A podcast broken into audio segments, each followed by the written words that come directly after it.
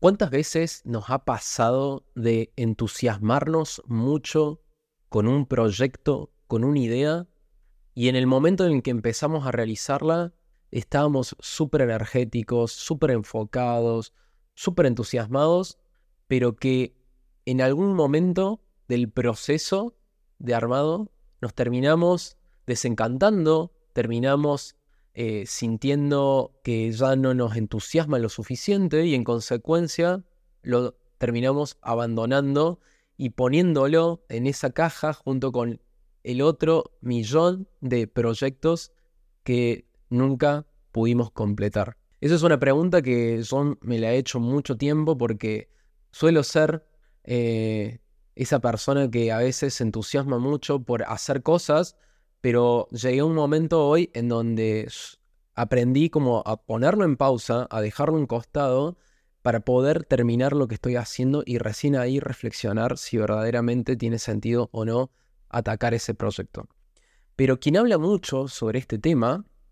es el escritor Peter Hollins en un libro que publicó que se llama Termina lo que empiezas, que es un libro que te lo súper recomiendo, pero que en este episodio lo vamos a analizar para que vos también puedas incorporar alguna de estas herramientas que él propone, comparte en el libro, para que puedas de una vez por todas terminar lo que empezaste. Peter Hollins lo que dice es de que para que nosotros podamos terminar cualquier cosa que, que comencemos, cualquier proyecto, necesitamos tener en cuenta cuatro cosas. El foco,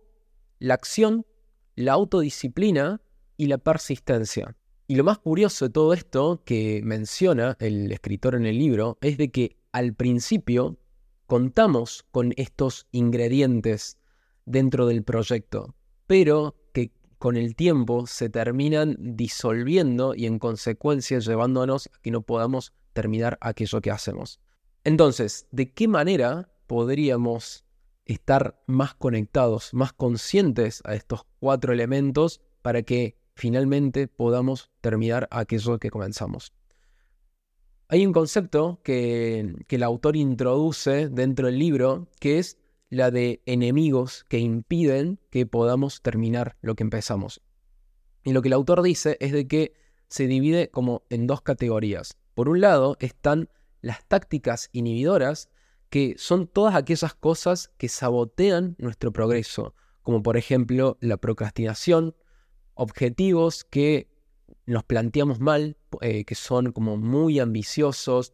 muy grandes para el tiempo en el que nos propusimos hacerlo, para el momento en el que nos encontramos, y en consecuencia eso termina llevándonos a que nos desmotivemos, a que no perdamos el entusiasmo porque sentimos de que no lo vamos a poder lograr. Y finalmente, las distracciones, que es quizás uno de los elementos más presentes en el momento en el que estamos trabajando y que es muy importante identificarlos a tiempo o incluso diseñar espacios libres de distracciones para cuando tengamos que trabajar el proyecto de manera de que estemos más enfocados. Y por el otro lado se encuentran las barreras psicológicas, como por ejemplo la falta de disciplina, eh, el miedo al rechazo, sobre todo en los, en los contextos en los que estamos creando algo en donde lo vamos a terminar compartiendo con el mundo y por miedo a qué van a pensar de lo que, de lo que hicimos o de lo que dijimos o de la forma en que la compartimos y el resultado, terminamos inhibiéndonos y terminamos abandonando el proyecto o procrastinando a través de tácticas inhibidoras para no terminarlo. O incluso otra cosa de la cual no se habla mucho, pero que en el podcast lo desarrollamos en un capítulo, que es el perfeccionismo. Y que es muy importante, como lo dije en su momento, entender de que el perfeccionismo es una inseguridad disfrazada. Es una manera que tiene nuestro ego para que no podamos avanzar, para que no podamos terminar los que nos proponemos por miedo al rechazo o al que dirán o a quedar en ridículo. Entonces es muy importante también entender de que el perfeccionismo, si no nos ayuda a avanzar, entonces es una inseguridad que nos está impidiendo poder terminar lo que estamos haciendo. Y otra cosa que el autor resalta como muy importante es la autoconciencia, el saber quiénes somos y cómo funcionamos, de manera tal de que podamos diseñar la agenda en donde vamos a estar trabajando en ese proyecto desde un lugar que nos resulte a nosotros cómodos eh, para poder avanzar. Por ejemplo, en lo personal, yo soy una persona que es mucho más creativa a la mañana cuando se despierta. Es como que tengo la cabeza mucho más relajada, libre de estímulos, como descansado. Entonces, las partes más creativas, todo lo que tenga que ver con creatividad, con crear cosas, trato de llevarlas, de realizarlas durante la mañana, porque sé que por la tarde, después del almuerzo sobre todo, ya mi cabeza no funciona de la misma manera y ahí es donde empiezo a ocuparme de tareas más operativas. Entonces, sabiendo eso, yo entonces diseño mi agenda, mi, mi, mi cronograma de tareas del día, de manera tal de que todas aquellas tareas creativas las realizo en la mañana, como por ejemplo el podcast o escribir contenido para las redes o escribir algún artículo o el newsletter. Cuando entendemos cómo funcionamos, más fácil va a ser para nosotros diseñar la agenda para ayudarnos a avanzar mucho más rápido y hacer progreso en el tiempo. Y hay algo que el autor menciona en el libro que para mí es muy importante resaltar, que es la idea de que solo podemos aprender algo, integrar un conocimiento nuevo en profundidad cuando pudimos llegar a la recta final de ese proyecto. Si lo terminamos dejando medias, incompleto, si terminamos abandonando ese proyecto que hacemos, todo el conocimiento que pudimos haber recolectado de, esa experiencia termina siendo incompleta. Por eso es súper importante que tengas en cuenta que cuando vayas a hacer un proyecto nuevo sobre algo que no lo dominas del todo, que es una herramienta nueva o un mundo completamente desconocido como empezar a escribir, por ejemplo, artículos o incluso, no sé, tener un podcast como este o grabar videos o diseñar o hacer sitios web, de que siempre termines teniendo un proyecto que sea controlable, que sea pequeño, que no lo lleves a tanta escala, de manera tal de que vos puedas utilizar esa muestra, como esa, ese pequeño proyecto, como una excusa, como una oportunidad para aprender algo nuevo. Entonces, cuando termina sucediendo que cuando terminas sacando ese sitio web, vas a darte cuenta que por más feo que esté, por más eh, poco profesional que se vea o, por más que falten muchas cosas por incorporar, aún así vos ya incorporaste un conocimiento nuevo como HTML o CSS o Framer, eh, si empezás a usar las herramientas que hoy están más de moda. Y ahí es cuando podés incorporar y darte cuenta, y ahí es cuando podés darte cuenta si de repente hacer páginas web es algo que te entusiasma, es algo que te divierte, es algo que disfrutas, y se pueden abrir nuevas oportunidades y nuevas puertas para que sigas perfeccionándote en el tiempo. Por eso creo que es súper relevante de que vos puedas soltar el mindset del perfeccionismo y poder incorporar la mentalidad de aprendizaje a través de los proyectos. Entender de que si yo finalizo un proyecto en el que comencé, me voy a llevar un aprendizaje y con ese aprendizaje voy a poder mejorar lo que estoy haciendo o poder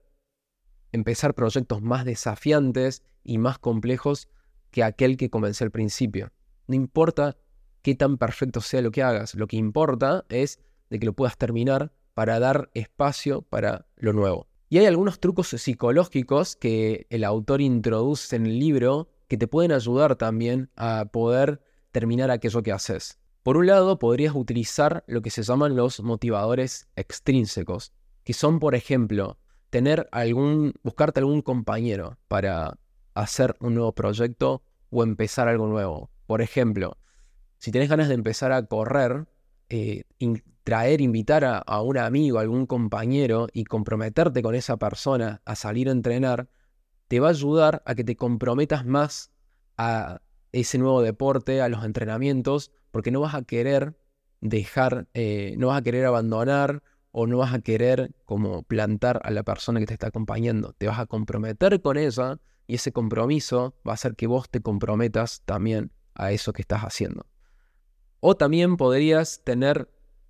lo que se llaman como los autosobornos, ¿no? Que es decir, bueno, cuando finalice este proyecto, cuando pueda terminar esto, me voy a regalar tal cosa, por ejemplo. Voy a ir a una cena o me voy a eh, regalar un fin de semana en unas cabañas o un viaje, pero ponerte como esos premios a largo plazo te va a ayudar a que no te, no te pierdas tanto como en las gratificaciones inmediatas, en, en los deseos inmediatos, que son aquellos que en definitiva te terminan alejando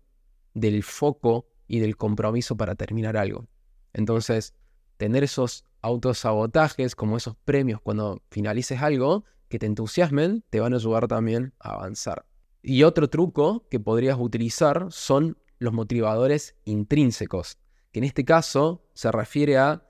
el impacto que ese proyecto tiene para vos y tu círculo. ¿Cómo te vas a sentir vos cuando finalices este proyecto? ¿Cómo te vas a sentir cuando alcances ese objetivo? Yo me acuerdo, por ejemplo, eh, me pasa cuando corro los maratones, que es un acontecimiento del que estoy todo el año preparándome, entrenando cuatro o cinco veces por semana para un evento que sucede una vez en el año, pero la sensación que tengo cuando llego a la recta final eh, es de muchísima realización y empiezo a ganar mucha confianza en mí mismo y mucha autoestima porque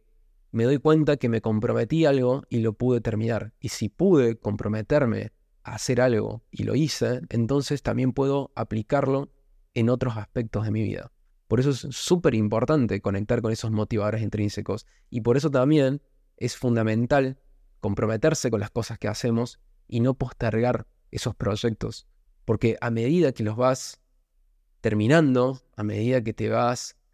vas viendo cómo te estás superando y cómo terminás esos, esas cosas en las que te comprometiste, más confianza ganas en vos mismo y vos misma. Y también algo que está muy conectado con esto que te dije recién, es conectar con el propósito. Entender el porqué de aquello que estás haciendo, cuál es el significado real que tiene para vos, por qué estás haciendo esto, por qué para vos es importante. Cuando conectás con, esa, con ese propósito, entonces empezás a ser mucho más consciente de tus decisiones, de tus acciones, de el foco, de tus distracciones. Empezás a estar más comprometido porque le estás atribuyendo una fuerza, un valor a eso que estás haciendo que para vos es muy importante y como tal no lo vas a querer abandonar. Hay una herramienta que el autor introduce también en el libro que es muy práctica, que es la de tener un manifiesto, que básicamente son reglas que te comprometes a seguir sin excusas. Reglas que te pones cuando empezás a trabajar un proyecto que las tenés que cumplir a rajatabla para poder comprometerte y terminar aquello que comenzaste. Yo, por ejemplo, dentro de mi manifiesto, algo que, em, que me resulta muy práctico es de calendarizar. Calendarizar como las tareas de ese proyecto dar, para darles una entidad en mi día a día. Cuando yo veo que tengo esa tarea, como por ejemplo escribir el newsletter, o estoy trabajando en un curso nuevo, o en un recurso que quiero compartir con mi comunidad, lo primero que hago es armar un plan de ese proyecto y calendarizar el día y, los días y horarios en donde voy a estar trabajando sobre eso. Entonces, cuando le doy esa entidad dentro de mi agenda,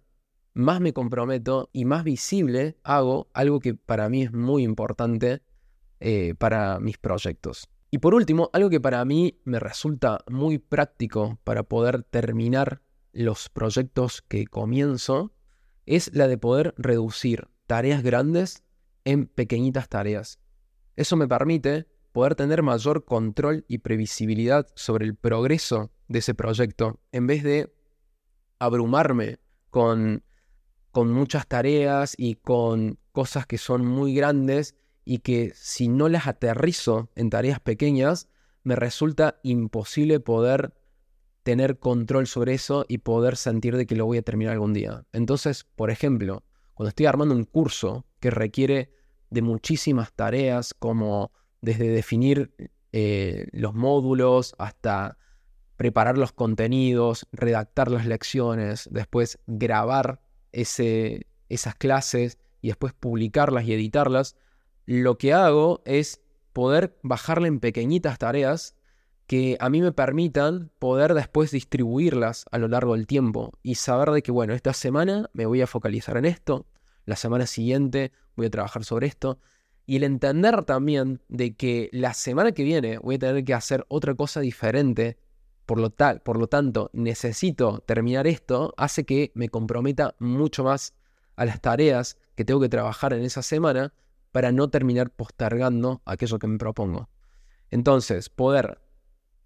reducir estas tareas grandes en tareas pequeñas y calendarizarlas, ponerlas en tu agenda, te va a ayudar muchísimo a estar más comprometido, más enfocado y sobre todo más consciente del trabajo que estás haciendo para que puedas terminar aquello que comenzaste en algún momento. Al final yo creo que de las cosas más poderosas que, que me llevo de este libro, al margen de, las herramientas y de todas estas nuevas ideas que introduce el autor, yo creo que es muy importante volver a lo que dije al principio sobre conectar con el sentido de progreso.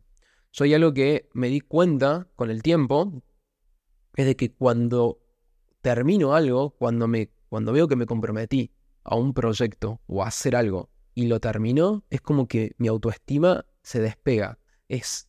abismal como la confianza que empiezo a sentir, la seguridad que tengo en mí mismo, porque de repente siento que soy una persona que se compromete a cosas y las termina cumpliendo. Y como dije antes,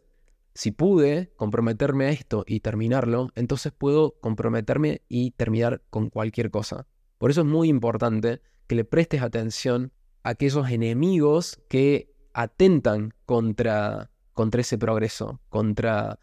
la posibilidad de que finalices los proyectos, ya sea falta de foco o definir objetivos que son muy ambiciosos y que te terminan inhibiendo para poder tomar decisiones y avanzar, prestarle atención a esas cosas, a tu personalidad, en qué momentos sos más productivo que otros, cuándo sos más creativo que otros momentos, para que vos puedas conectar con ese sentido de progreso y en definitiva ganar confianza, ganar autoestima y sentir de que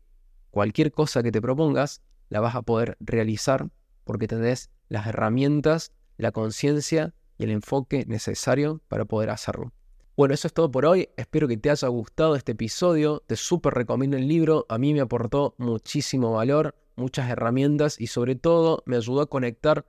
con una nueva mentalidad que me sirvió para estar más comprometido con mis proyectos, a ser más consciente en los proyectos que digo que sí, en cuáles digo que no, en qué tiempo le doy a las cosas, pero sobre todo a poder comprometerme a finalizar aquellas cosas que me propongo hacer. Y pequeño recordatorio de que si te gustó este episodio, te pido que lo arranques dentro de Spotify para que pueda llegar el programa a más personas y que si crees que le pueda aportar valor a alguno de tus amigos, compañeros o personas dentro de tu red y comunidad, que lo compartas también para que lo puedan recibir. Y si te gustan estos contenidos, el recordatorio siempre de que te podés suscribir a mi newsletter, en donde semanalmente comparto contenidos como este para ayudarte a que puedas alcanzar todo aquello que te propones. Te mando un abrazo y nos vemos en el próximo episodio.